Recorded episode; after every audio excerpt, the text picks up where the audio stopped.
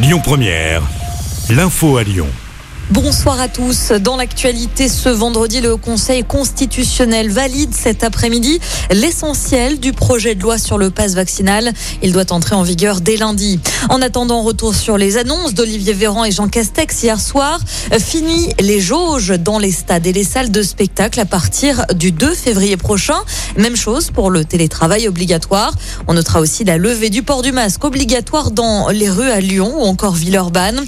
Autre date à retenir, 16 février qui marquera la réouverture des boîtes de nuit, mais également la reprise de la consommation debout au comptoir dans les bars et les cafés. Euh, concernant les écoles, on compte 1467 classes fermées dans le Rhône, l'Ain ou encore la Loire, selon l'Académie de Lyon. Le gouvernement se laisse la possibilité d'alléger le protocole sanitaire dans les écoles. Cette décision sera prise après les vacances de février. Un mot de politique, Valérie Pécresse est de passage dans notre région aujourd'hui. La candidate de droite à la présidentielle se déplace au Puy-en-Velay en Haute-Loire, aux côtés de Laurent Vauquier, le président de région.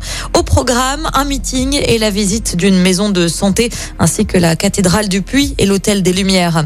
Pas mal de sports à suivre, à commencer par du football. C'est jour de match pour l'OL et pas des moindres. C'est le derby ce soir. Les Lyonnais affrontent les Saint-Etienne à partir de 21h au Groupama Stadium.